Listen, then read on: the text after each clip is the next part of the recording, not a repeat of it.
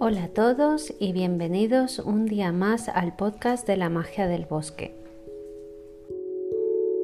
Soy Astrid Avalon y podéis encontrarme en mi perfil de Facebook Astrid Avalon, las páginas de Facebook e Instagram La magia del bosque y en mi blog www.lamagiadelbosque.com.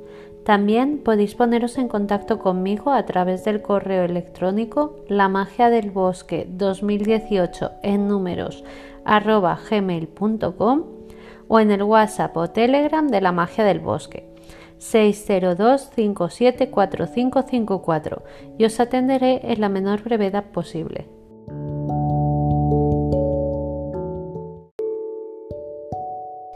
¿Qué vamos a tratar hoy? Hoy mi tema de investigación se va a centrar en el encuentro de una noticia sobre el posible hallazgo de la tumba de una bruja en Rollright, Inglaterra. También hablaré sobre la leyenda de Rollright y os situaré un poco en el contexto. Como tema principal hablaré sobre la Wicca, haciéndose un pequeño resumen de lo que es y de cómo es la vida de un practicante, las diferentes vertientes, etc. Como tema de naturopatía, ahora que empieza el buen tiempo, nos centraremos en el cuidado de la piel. Y por último, el resumen astrológico para los próximos 15 días con los rituales y tips. Y como no, no pueden faltar las recomendaciones. Así que allá vamos.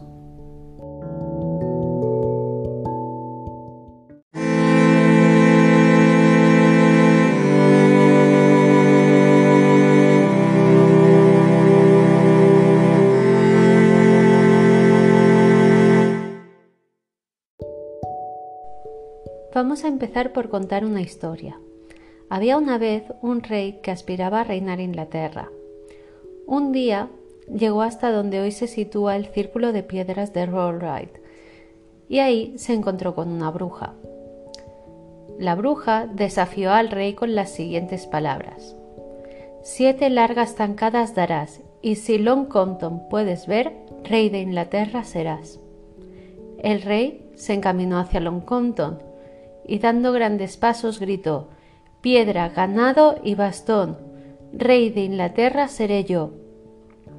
Al dar el séptimo y último paso, la tierra delante de él se alzó. Entonces la bruja le dijo Como Long Compton no puedes ver, rey de Inglaterra no vas a ser. Álzate bastón, conviértete en piedra, pues ya no serás rey de Inglaterra, y a ti y a tus hombres como piedra os veré, y yo misma en Sauco me transformaré. Cuenta la leyenda que transformó al rey en piedra y a sus hombres en el círculo de piedras. No se sabe qué hizo el rey para sufrir el castigo de la bruja o por qué ella misma se transformó en Sauco, del cual se cuenta que aún sigue en pie en un bosquecillo cercano.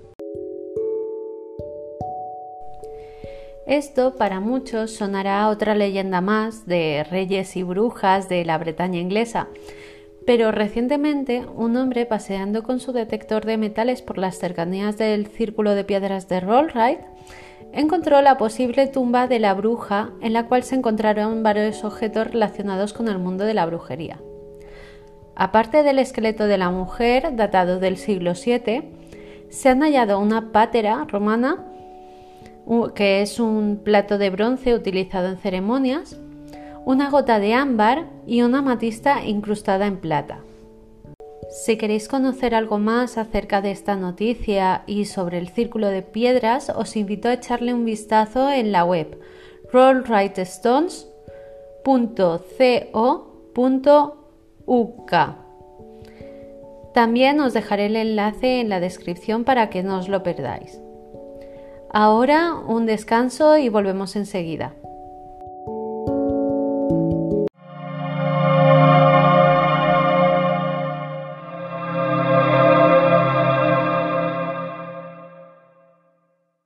Ya estamos de vuelta y bueno, el siguiente tema es una pequeña introducción a lo que es la Wicca porque hay mucha información y no toda es acertada. Además de que cada practicante lo vivirá de diferente manera y lo practicará de manera diferente. Así que vamos a adentrarnos en el mundo de la Wicca.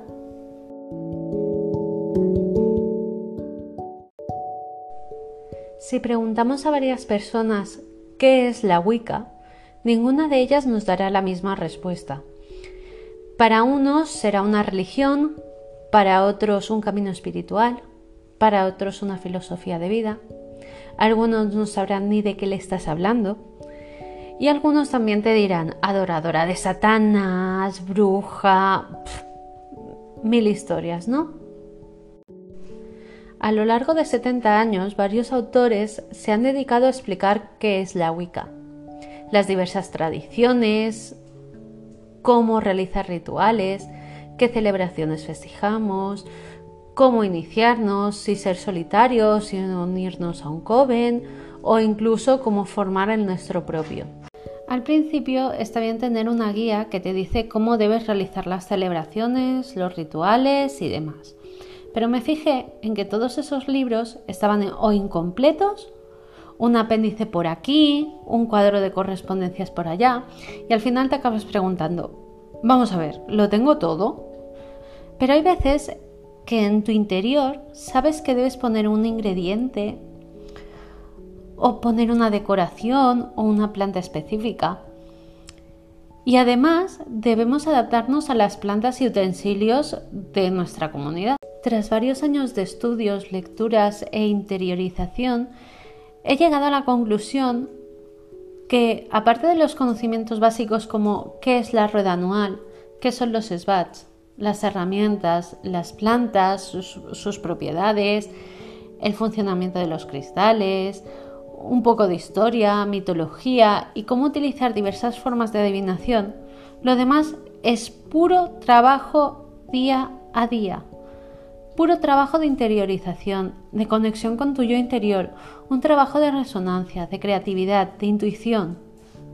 No sirve de nada seguir los pasos de un ritual ya escrito si no tenemos afinidad con él. Diría que la mayoría de veces los rituales que mejor salen son los de la propia invención.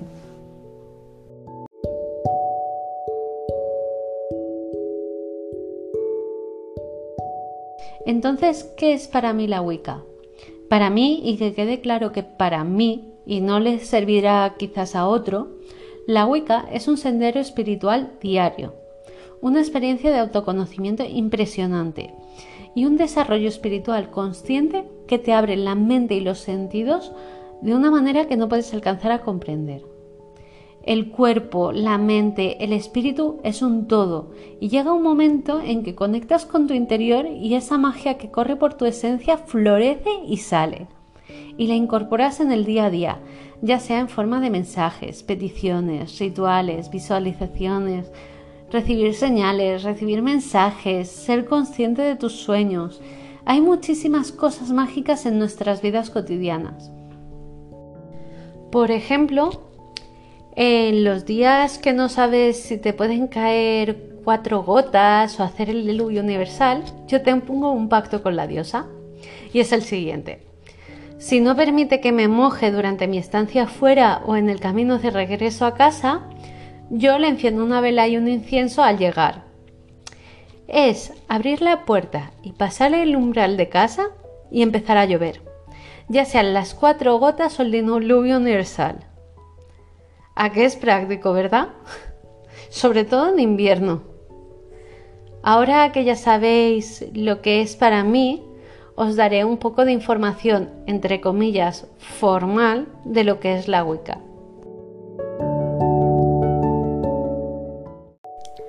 La Wicca es una religión neopagana que se dio a conocer gracias a Gerard Garner.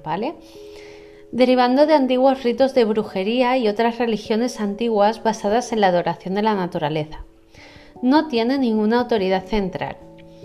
Es típicamente duoteísta, esto quiere decir que adoramos a un dios y a una diosa, y estas deidades contienen dentro de sí a otras deidades. Los wicanos celebramos la rueda anual, como ya comenté en el podcast anterior, el paso de las estaciones a lo largo del año. Son festividades solares y que reciben el nombre de sabbats. También se celebra cada mes el ciclo lunar, que reciben el nombre de Svats. Se celebran a lo largo del mes las facetas de la luna como doncella, madre y hechicera. Honramos y celebramos las fases de nuestras vidas diarias, como ritos de paso. El nacimiento, el crecimiento, el embarazo, la cosecha, la muerte y el renacimiento. La magia es parte de la espiritualidad, por lo que todo lo que enviamos con nuestros pensamientos y acciones regresa a nosotros. Abracemos el panteísmo.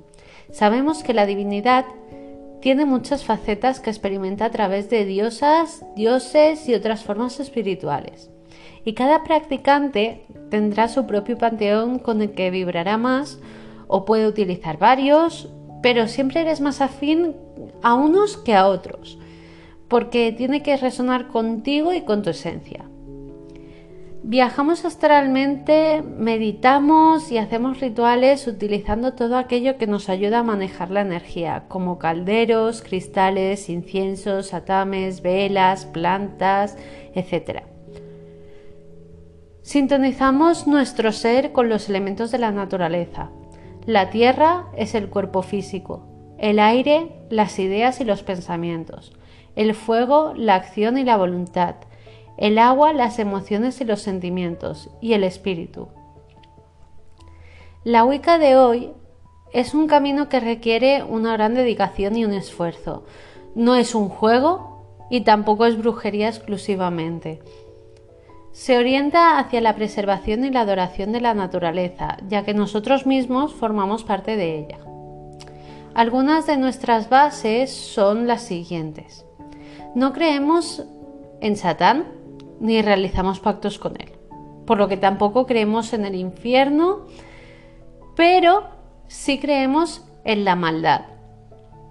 No sacrificamos a ningún ser vivo para adorar a los dioses, ni cometemos ningún crimen en nombre de la Wicca. no vamos en contra de ninguna otra religión o filosofía, respetamos otras creencias. Los sabbats y los svats son celebraciones, pese a la mala fama que tienen, no son orgías, son reuniones y fiestas, como lo que tú puedes realizar al reunirte con tu familia en Navidad o celebrar tu cumpleaños con los amigos. No practicamos la magia negra, ni vamos a hacer daño de ningún tipo al prójimo. Otra cosa es que nos protejamos de ello. No adoctrinamos a nuestros hijos en la Wicca. Son ellos los que cuando tienen poder de raciocinio escogen su propio camino. Y yo creo que con esto, para empezar, hay información suficiente como para desmitificar un poco qué es la Wicca, la brujería y el paganismo en general. Así que vamos a hacer una pequeña pausa y volvemos.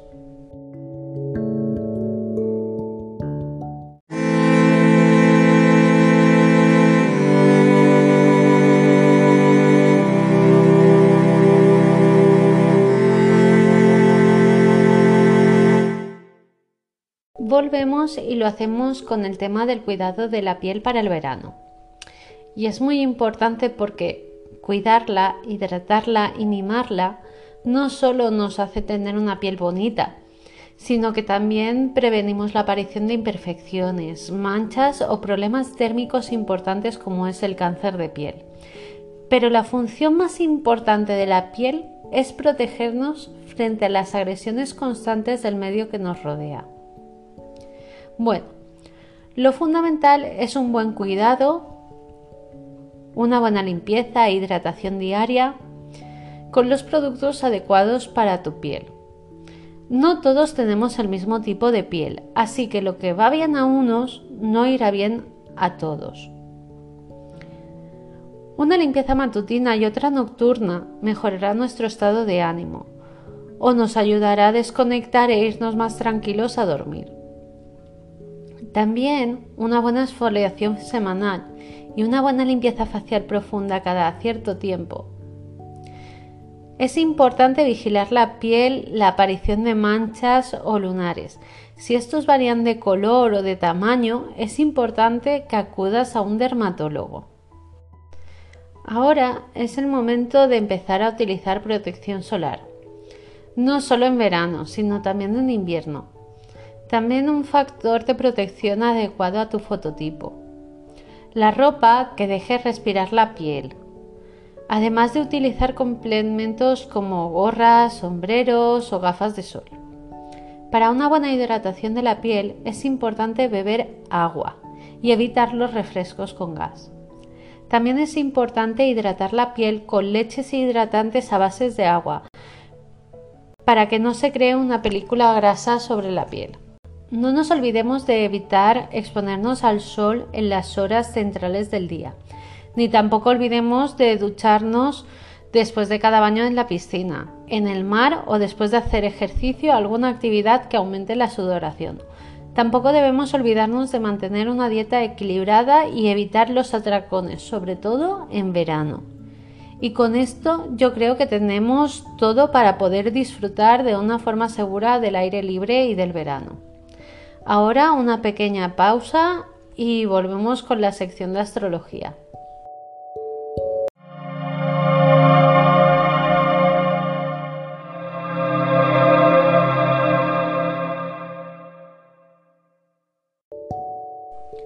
Volvemos con la sección de astrología. ¿Qué nos deparan estas semanas? Bueno, pues el próximo martes 11 de mayo, a las 9 de la noche hora española, tenemos luna nueva en el signo de Tauro. Trabajamos con el arquetipo de la bruja, la anciana o la sabia, como queráis llamarlo. En este momento irradiamos poder y atraemos a otras personas. Es un buen momento para la liberación, el renacimiento, la sanación y los nuevos comienzos. Es posible que estos días de luna negra, sí, no me he equivocado, este término se utiliza para la noche anterior a la luna nueva, la noche de la luna nueva y la noche posterior. Nos sintamos cansados y un poco apagados, sin ganas de hacer nada. Pero es que es un momento para poner en práctica nuestra espiritualidad y autorrecogernos, limpiarnos y purificarnos. La luna nueva es ideal para plantar semillas, establecer intenciones, planificar y visualizar. En esta semana tenemos oportunidades para liberarnos y abandonar hábitos dañinos y recuperar energía. Es un buen momento para el cuidado del pelo, el cuidado de nuestra piel, cuidar nuestra alimentación y plantar cultivos de hoja. También es un buen momento para someterse a alguna operación quirúrgica. La luna en Tauro nos invita a ser pacientes, a disfrutar, a construir y a consolidar, pero también a relajarnos. Es un momento muy propicio para pasar con la familia y las amistades. Puedes trabajar en eso que quieres que sea permanente. También es el momento para hacer una evaluación de nuestros asuntos financieros. En cuanto a la magia lunar, este momento es de crecimiento personal, de curación y de regeneración y de bendición de nuevos proyectos. Al estar en el signo de Tauro, lo que mejor funcionará será hacer una, una, evaluación de las cosas materiales y financieras. Es el momento ideal para crear el tablón de manifestación del mes. El día 19 de mayo, a las 9 y 13 de la noche, hora española, se perfecciona el cuarto creciente y lo hace en el signo de Leo. En este momento trabajamos con el arquetipo de la doncella. Tenemos energía, somos idealistas, deseamos llegar a nuestros objetivos, sentimos entusiasmo y motivación y podemos empezar a materializar nuestros planes. Es un buen momento para afrontar los problemas y aportar soluciones. También podemos hacer algo nuevo y expresar nuestros sentimientos. En cuanto al autocuidado, es un buen momento para sanear el pelo, también para cortar nuestras uñas, también para el cuidado de nuestra piel. Es un buen momento para la creación de nuevos hábitos, pero no para la pérdida de peso. En cuanto al huerto, es el momento para sembrar hortalizas, árboles frutales o hacer injertos. Es un buen momento para cortarse el pelo si queréis que crezca rápido. También para teñirlo. O para el cuidado de las cejas. Es un buen momento para empezar a hacer ejercicio y también para hacer una limpieza general del hogar o para reparar cosas que se hayan estropeado. La luna en el signo de Leo nos invita a exponernos, a crear, a divertirnos y a compartir e inspirar a los demás. También es un buen momento para estar con los nuestros. Cuidado con el ego y los celos que no nos jueguen una mala pasada. En cuanto a los rituales de magia, en esta fase lunar los rituales que mejor funcionarán serán los de curación, atraer energía positiva, aumentar el amor y la suerte, etc. También es un buen momento para realizar hechizos y rituales que estén relacionados con nuestros proyectos a largo plazo. Al estar en el signo del Leo, los rituales que mejor funcionarán serán aquellos relacionados con la autoridad, la fertilidad, el nacimiento, etc. Y con esto ya tenemos toda la información necesaria para transcurrir estas semanas.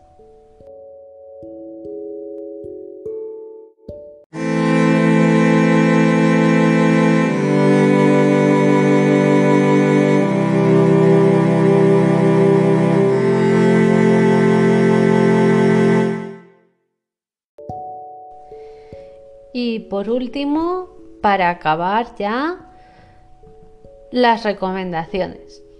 Pues me gustaría recomendaros varias cosas. Evidentemente, seguir mis páginas y redes sociales si aún no lo hacéis. En Facebook, Astrid Avalon como perfil y la página La Magia del Bosque. En Instagram, arroba la magia del bosque 2018 y en WhatsApp o Telegram 602574554 y la web www.lamagiadelbosque.com. Pero también quiero recomendaros otras páginas en las que encontraréis y aprenderéis muchísimo, como páginas Apikelto y Baleares, Apikelto Internacional y Arcanum, como grupos La Magia del Bosque, Wicca Mallorca, y El Caldero de Morgana. También nuestra revista, The Crown's Apothecary. El número reciente es el de Beltane, que podéis seguir leyendo. Y el próximo será el especial Magón, que estará disponible en septiembre. Si os gusta la astrología y el horóscopo y os apasiona, y sobre todo si os gusta reíros, os recomiendo empezar a seguir a Fede Zirlundnik es un humorista argentino que se dedica a hacer vídeos divertidísimos de diferentes aspectos de la vida y cómo se los toma estos cada horóscopo. Siempre acierta y es muy, muy, muy divertido. Todo esto os lo dejaré escrito en la descripción del podcast para que no os perdáis nada.